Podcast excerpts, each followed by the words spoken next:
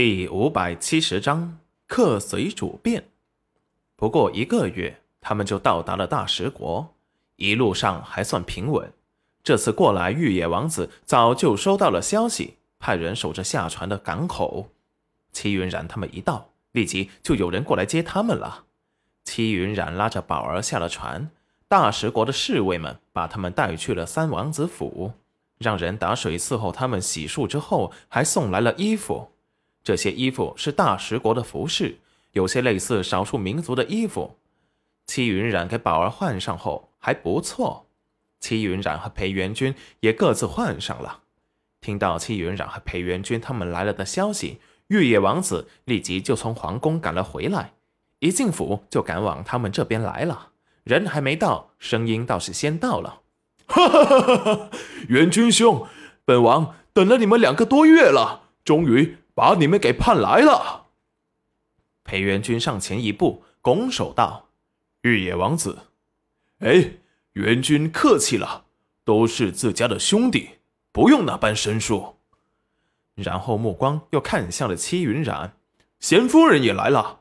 哎呀，可是让本王好等啊。呃，不知这位小姑娘是？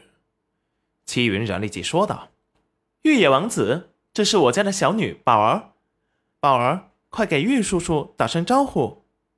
宝儿笑容甜甜的说道：“玉野叔叔好，你们这的衣服可真漂亮。”玉野眼神一亮，还别说，这小家伙还挺讨人喜爱的。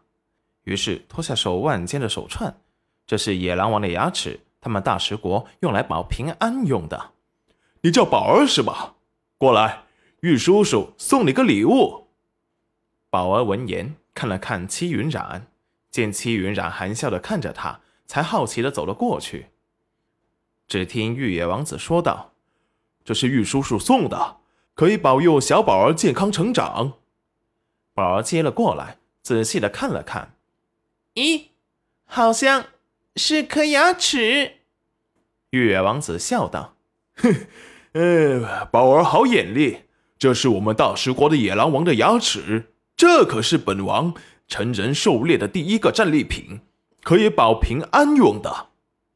裴元君一听，立即说道：“玉野兄，这可太珍贵了。他一个小孩子。”裴元君还没有说完，立即就被玉野王子给打断了。“哎，元君兄不用多说，这狼牙再珍贵，也比不得我们相交多年的知己的情谊。”这样。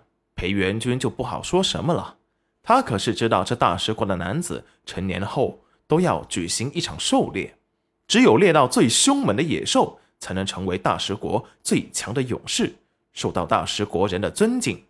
这狼牙也象征勇士的身份极其贵重。宝儿听说这是野狼王的牙齿，更加惊奇的打量，神色间不但没有害怕，反而看起来很兴奋。这般胆色。立即又引起了玉野王子的夸赞：“宝儿好胆量，竟然一点也不害怕，真是虎父无犬女啊！”玉野兄说笑了，宝儿还不向玉野叔叔道谢。只听宝儿乖巧的说道：“谢谢玉叔叔，你的礼物很特别，宝儿很喜欢。”哈哈哈哈哈哈！喜欢就好，元君兄。赶了这么多天的路，一路上辛苦了，现在想必也饿了吧？